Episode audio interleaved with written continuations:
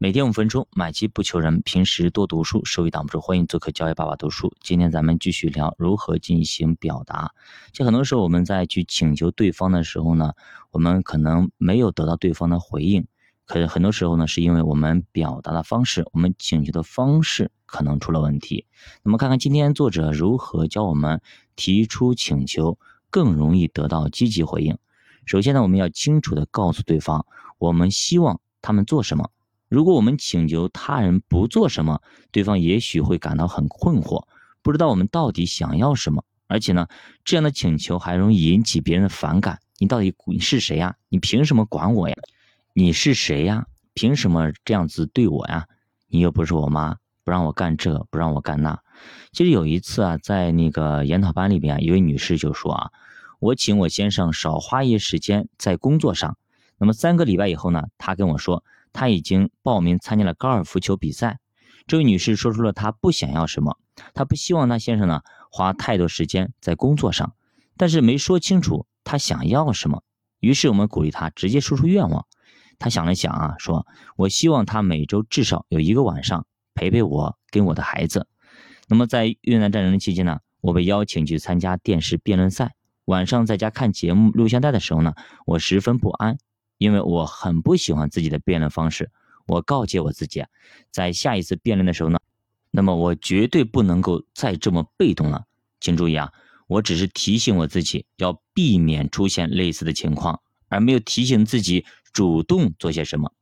一个礼拜以后啊，在这个节目再次邀请我再一次辩论的时候呢，在去演播室的路上，我不断提醒自己不要再犯同样的错误了，不要再犯同样的错误。那么节目一开始呢，对手呢就按他上个礼拜的方式进行辩论。他结束讲话以后，大概有十秒钟，我努力控制自己不要按原来的方式进行回应。于是呢，我坐在那里一句话也没有说。可是呢，我一开始辩论就发现我回应对手的方式和上一次一模一样。这个教训使我明白，如果我只是提醒自己要避免什么，而不清楚自己可以做什么，后果会怎么样？对吧？会跟以前一模一样。就比方说，我们赔了钱，对吧？哎呀，下一次绝对不能再割肉了，下次绝对不能再追高了，下次绝对不能这样再做了。我告诉你，下次你还会这么做。这就是我们心理暗示。你只记住了我不能够后面的东西能去做什么东西，而没有告诉自己我应该做什么。比如说，我不能够割肉了，其实你脑子里记住的是割肉，下一次你还会割。那么你我不能够再追高了，下次疯狂的时候呢，股市疯狂的时候，你还会追高，因为你脑子里只有追高两个字啊。另外一次呢，我应要去协调一些高中生和他们校长的一些矛盾，这些高中生呢对校长非常的不满啊，他们认为校长就是一个种族主义者，并且准备找机会来报复他。一位牧师呢担心会出现一些暴力，所以说请求我去协调矛盾。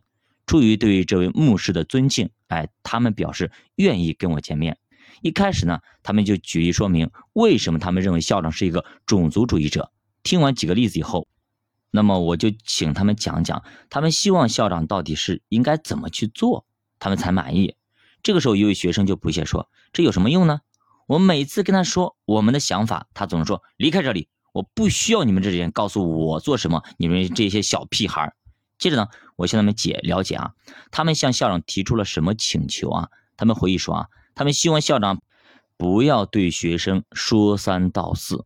对此呢，我的看法是：如果他们说出希望校长做的事，而不是不希望他做的事，他们就有可能会得到积极的回应，得到校长的认可。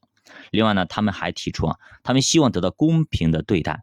然而呢，校长的回复是他对学生十分公平。我评论说，如果他们请求的具体的行动，而非抽象的说公平对待，到底怎么对待？那么他们就有可能会得到满足。具体一点，于是呢，我和学生们一起列出了他们具体的请求，一共呢是三十八项啊。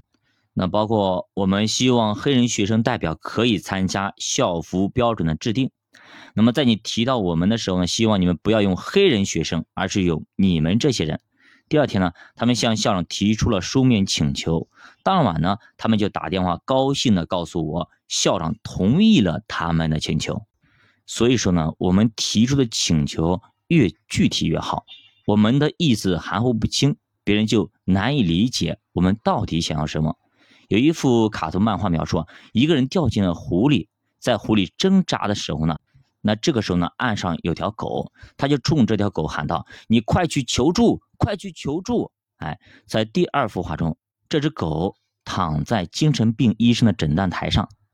这个故事反映了人们对于帮助的含义可能存在不同的看法。那再比方说，我希望粉丝们呢帮忙点个赞或者转发一下。那我就说，我不能够说啊，希望粉丝们多多支持。那怎么支持呢？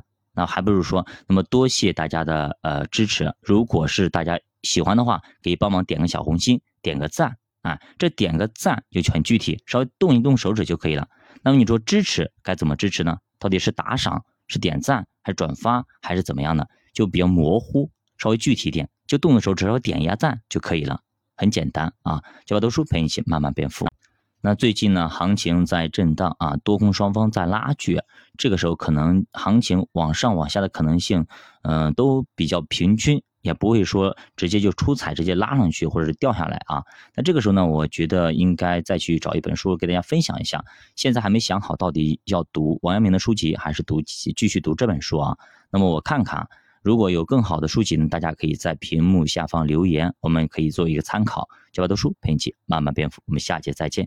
如果你对投资感兴趣，可以点击主播头像，关注主播新米团，跟主播一起探讨投资智慧。从现在开始啊，每天坚持个五到十分钟啊，坚持个半年，给自己建立一套自己的投资框架和投资逻辑，不至于说在市场上一直被别人收割。再见。